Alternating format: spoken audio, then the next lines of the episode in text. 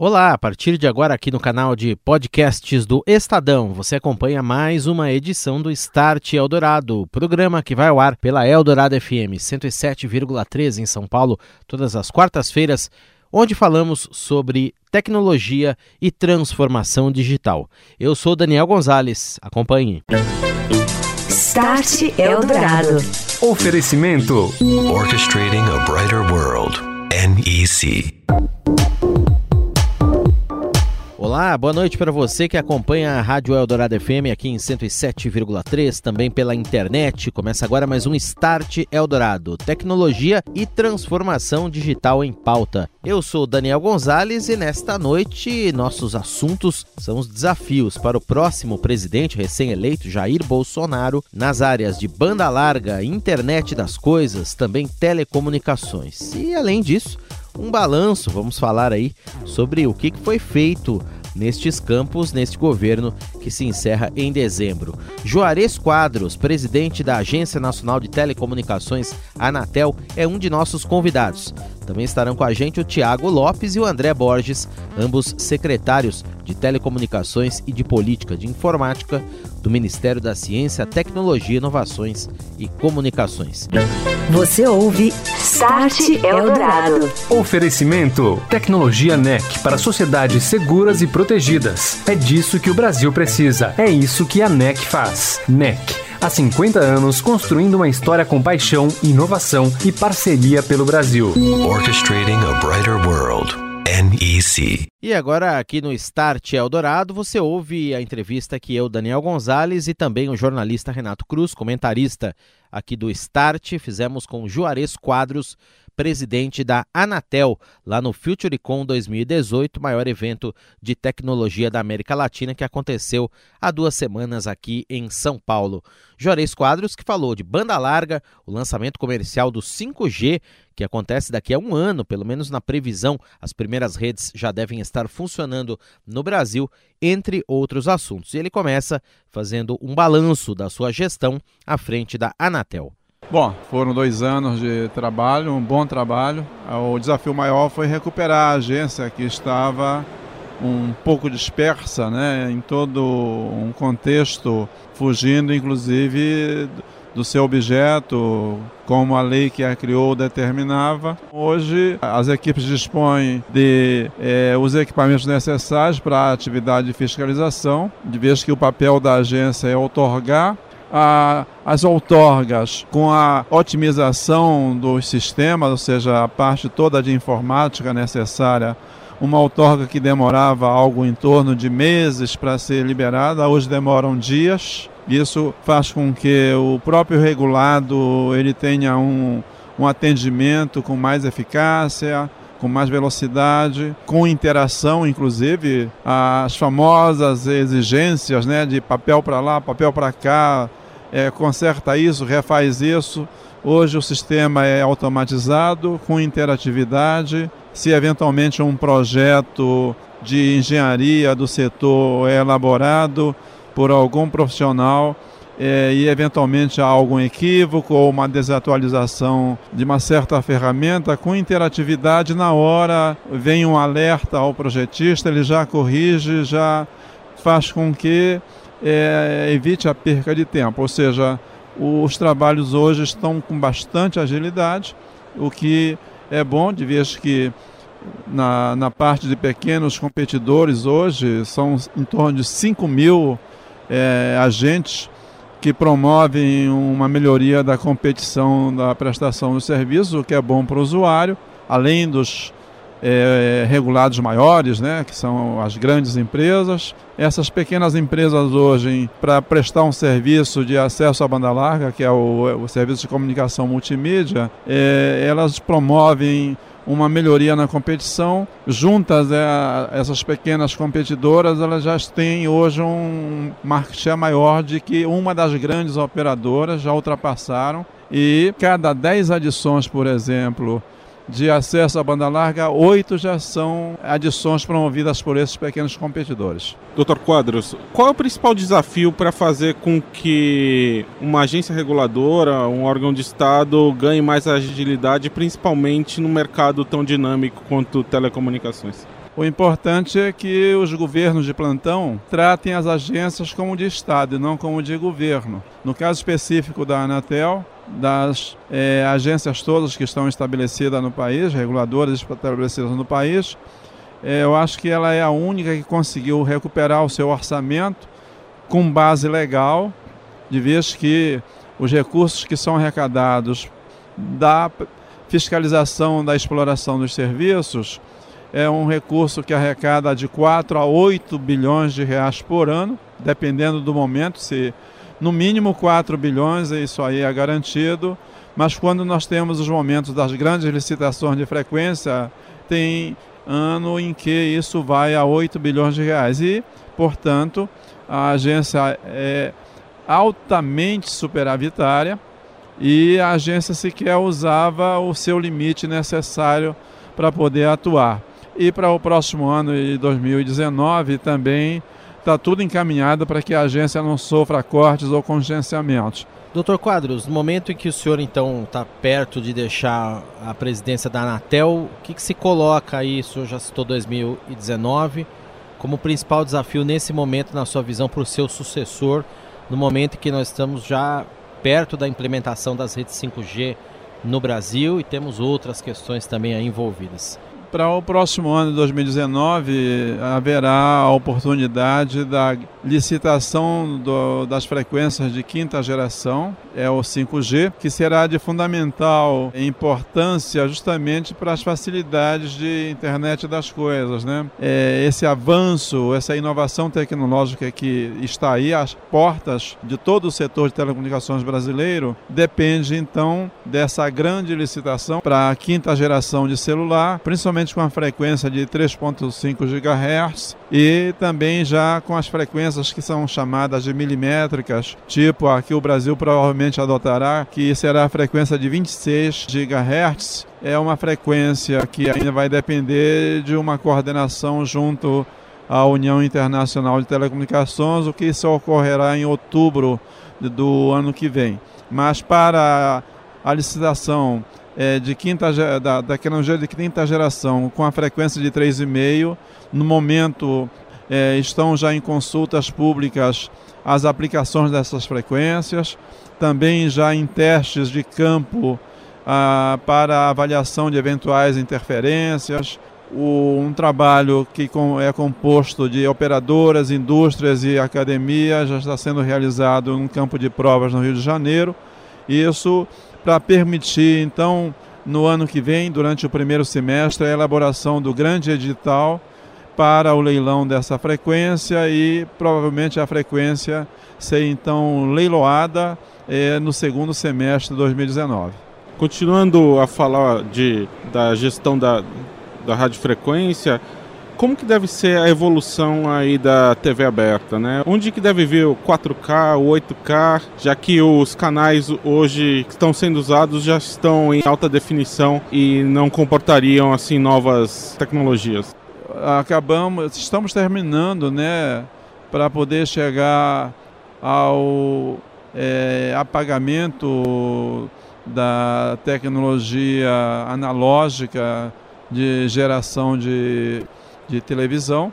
É um trabalho conjunto que envolve radiodifusão e telecom, de vez que a televisão usava a frequência de 700 MHz para o, o trabalho de retransmissão de TV, e essa frequência é uma frequência que, com a TV digital, ela foi liberada para a operação de telefonia celular. Considerando que hoje nós temos 240 milhões de celulares no país e que 80% desses terminais já são smartphone, com a frequência de 700 MHz, é possível sair de 15 megabits por segundo para no mínimo 45 megabits por segundo, acessando então banda larga usando os telefones, os aparelhos celulares. E por parte da televisão é, para o telespectador, ficando somente com a TV é, digital, é, que é hoje já está operando em todas as capitais brasileiras, já não tem mais nenhuma capital com sinal é, analógico, estão todos digitais. No próximo dia 31, algumas capitais tipo Rio Branco, tipo é, Campo Grande, é, Porto Velho, serão as últimas a passar a ficar no ar somente com sinal digital. Para o telespectador, houve uma grande vantagem, de vez que o sinal digital de televisão é de superior qualidade, melhor até do que os canais pagos, ou seja, de TV paga. Isso fez com que a performance do broadcasting, ou seja, da TV aberta, que é livre, é gratuita, é, as pessoas tenham um sinal com melhor imagem. E aí vai chegar o momento também do 4K, né?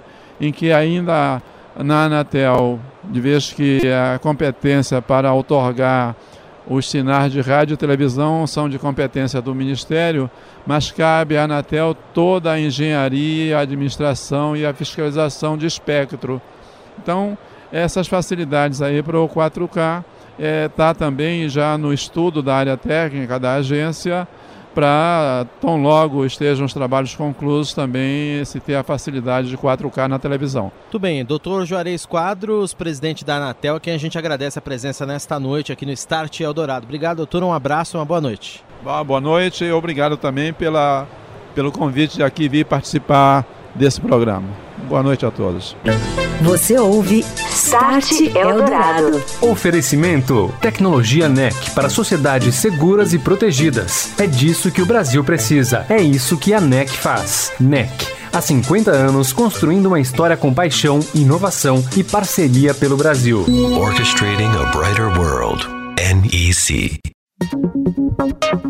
Estamos de volta. Este é o Start Eldorado aqui na Rádio dos Melhores Ouvintes e agora nós vamos falar um pouco sobre digitalização da economia e nesse cenário a importância fundamental é do Plano Nacional de Internet das Coisas, que já está formatado pelo atual governo federal e terá que ser colocado em prática, pelo menos esta é a previsão, pela gestão de Jair Bolsonaro a partir de janeiro. Tiago Camargo Lopes, ele que é secretário de Política de Informática do Ministério da Ciência, Tecnologia, Inovações e Comunicações, conversa sobre esse assunto comigo, Daniel Gonzalez, e também com o jornalista Renato Cruz. A gente está muito empolgado com o que tem sido feito e, e com o que ainda vai ser feito, porque na verdade tem toda uma, uma história construída de um compromisso do governo de digitalização da economia e de prover aos brasileiros acesso a coisas mais legais. Então, você teve ali o lançamento de um satélite geoestacionário que custou 2 bilhões de reais numa época de, de grandes desafios fiscais e que foi um habilitador de outras políticas bem legais. Depois da, da, do satélite, você teve uh, em dezembro a mudança da lei de informática, desburocratizando a lei de informática e permitindo o um aumento de recursos aplicados em pesquisa desenvolvimento e principalmente inovação, investimento direto em startups ou em venture capital. Uh, tivemos também, aí já em janeiro, o lançamento de um programa Internet para Todos, que, com a ajuda do satélite, vai levar internet para 2.500 municípios que não tinham acesso. Tivemos o lançamento do programa Escola Conectada, então vamos levar acesso à internet de alta velocidade a 29 mil escolas, 22 públicas, 22 mil escolas urbanas, 7 mil escolas rurais. Aí, em fevereiro, tivemos o lançamento do marco, do novo Marco Legal de Ciência, Tecnologia e Inovação, que, dentre outras coisas muito interessantes, eu destacaria duas. Primeiro, a possibilidade de um governo contratar sem licitação produtos considerados inovadores, ainda que sob encomenda, o que é fundamental para que a gente possa, por exemplo, incluir startups em compras governamentais. E um segundo ponto, que é a possibilidade de ICTs públicas terem participação em empresas. Isso é fundamental. A gente acaba de vez com a separação entre conhecimento e mercado. A gente agora a, a, está legalmente autorizado a fazer essa transição com maior facilidade. Em março, o lançamento da Estratégia Brasileira de Transformação Digital. 100 ações para serem executadas em quatro anos e com um objetivo: ter uma economia cada vez mais baseada em dados, com novos modelos de negócio surgindo todos os dias, no mundo de dispositivos conectados. E aí a, a gente chega uh, em junho com o lançamento das primeiras sementes ali do plano de IoT. Então a gente uh, tem um estudo que prevê que até 2025 o Brasil pode receber entre 50 e 200 bilhões de dólares em investimento em internet das coisas. É, e para isso a gente se preparou. Então, a gente tenta atuar no campo normativo, regulatório e até mesmo desregulatório, tá? uh, e, por outro lado, criar uh, linhas interessantes. Então, lançamos junto com o BNDES uma linha uh, para financiamento de pilotos em IoT, que, que, nesse momento são 35 milhões de reais, não reembolsáveis, o famoso a fundo perdido, mas para consórcios liderados por ICTs. E temos uma linha lançada junto com a FINEP. É uma linha, e aí as pessoas precisam ter muita atenção, que ela é muito interessante. É uma linha de um bilhão e meio de reais. Com uh, uh, carência de até uh, quatro anos, com juros a partir de 3% e com até 90% do projeto financiável. Então, uma linha extremamente interessante, um dinheiro extremamente barato e para financiar o desenvolvimento de devices, plataformas e aplicações em IoT. Então, e aí a gente veio o outro momento. Um, no ambiente regulatório, a gente precisa dar segurança para isso. Então, em agosto, o governo federal lançou, sancionou a Lei Geral de Proteção de Dados, que é para dar segurança e privacidade ao usuário, inclusive os usuários que estão utilizando aplicações e devices internet das coisas.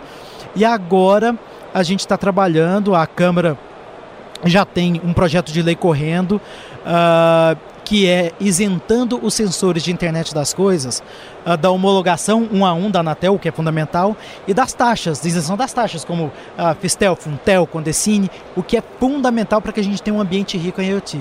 E o próximo passo, ainda no ambiente regulatório barra desregulatório, uh, o decreto, uh, definitivamente assinado pelo presidente, com o Plano Nacional de Internet das Coisas. Tiago, nesse primeiro momento o foco está mais no agronegócio, indústria automotiva, indústria em geral. Tem algum segmento que esteja mais adiantado na tua visão em implementação de fato do, da internet é, das é, coisas? É, é, é uma ótima pergunta, Daniel, porque assim, inicialmente a gente priorizou quatro áreas, uh, é, quatro áreas que pelo estudo feito pelo BNDES, financiado pelo BNDES, uh, teriam melhor potencial, melhor retorno.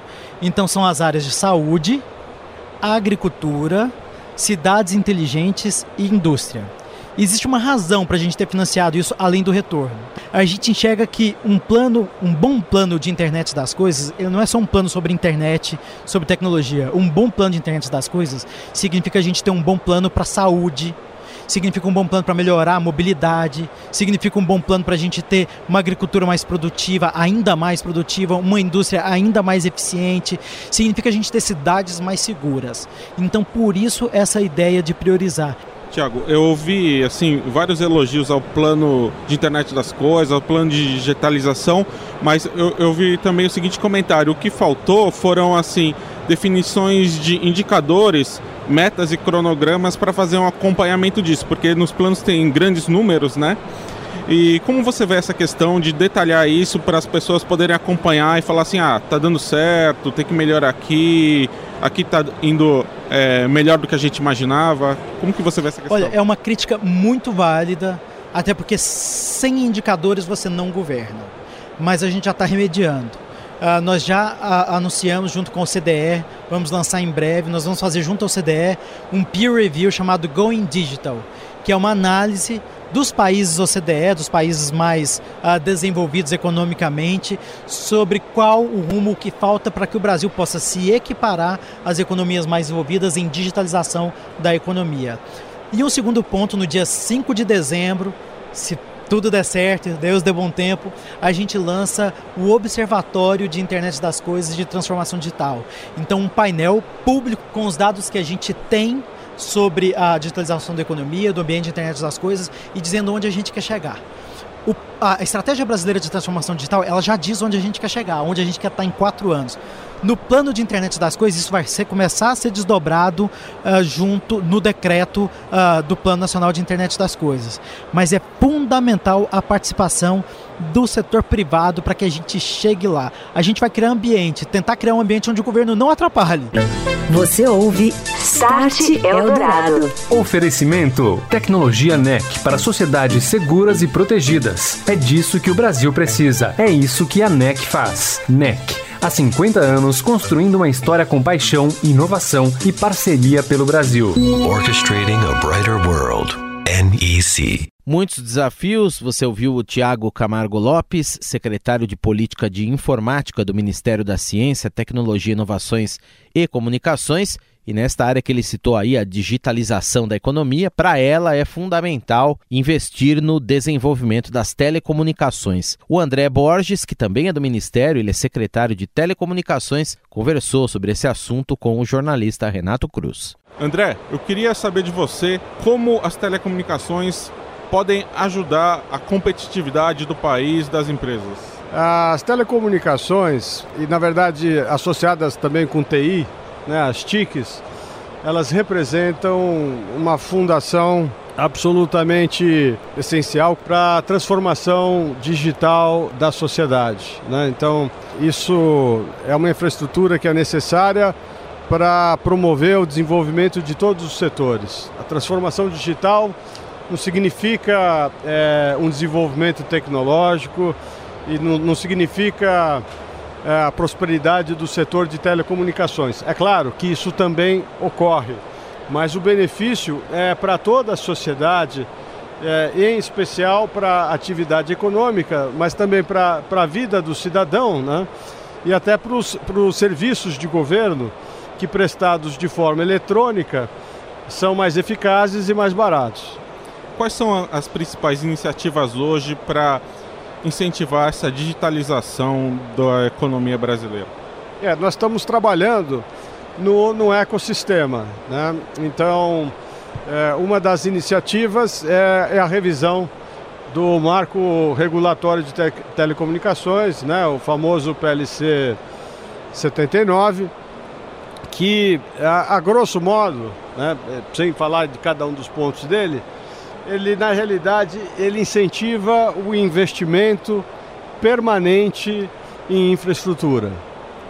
Ele também é, poderia ou pode, poderá representar uma fonte de financiamento para políticas públicas, políticas públicas de investimento de infraestrutura em áreas carentes dessa infraestrutura. Estamos também fazendo toda a revisão da regulamentação fazendo a identificação da, dos projetos, da necessidade de investimento e da priorização desses projetos. Né? Então, as duas coisas é, trabalham em conjunto. Aí, uma terceira medida que é absolutamente essencial é a revisão do FUST né? e o descontingenciamento dos seus recursos para que, a partir de um determinado momento, eles retornem na sua plenitude para o setor e possam servir de financiamento para esses projetos nessas localidades, conforme a, a definição das políticas. Você enumerou aí algumas medidas legislativas, por exemplo, o FUST, né, o PLC que atualiza a Lei Geral de Telecomunicações. Na sua visão, além dessas duas medidas, o, quais são os próximos passos? O que é urgente de se fazer em política pública para incentivar o, o desenvolvimento das telecomunicações? Eu acho que será essencialmente no próximo governo, né? E depende de uma, de uma reforma para que haja uma economia que possa destinada através do FUST para esse setor, né? O que nós mapeamos é fazer a conexão, é, o backhaul de todas as sedes municipais do país, dos 5.570 municípios, assim como a conexão dos distritos não sede mais populosos assim como rede local 4G nas sedes municipais que não têm eh, essa condição como obrigação, conforme o licenciamento feito pela Anatel, assim como nesses distritos populosos. Além disso, em setores censitários carentes de grandes centros urbanos. Por exemplo, São Paulo necessita de política pública para levar conectividade a várias populações bastante numerosas aqui, muito perto. Né? Então, até aqui, é, essa política pública é necessária. Start Eldorado. Ponto final em mais um Start Eldorado, aqui na Rádio dos Melhores Ouvintes, Tecnologia, Negócios e Transformação Digital. Também na forma de podcast, lá no canal do Estadão Notícias, nas principais plataformas de streaming ou então no site radioeldorado.com.br. O Start Eldorado que volta na próxima quarta-feira. Eu sou o Daniel Gonzalez. Você ouviu? Start Eldorado. Oferecimento: Tecnologia NEC para sociedades seguras e protegidas. É disso que o Brasil precisa. É isso que a NEC faz. NEC. Há 50 anos construindo uma história com paixão, inovação e parceria pelo Brasil. Orchestrating a brighter world. NEC.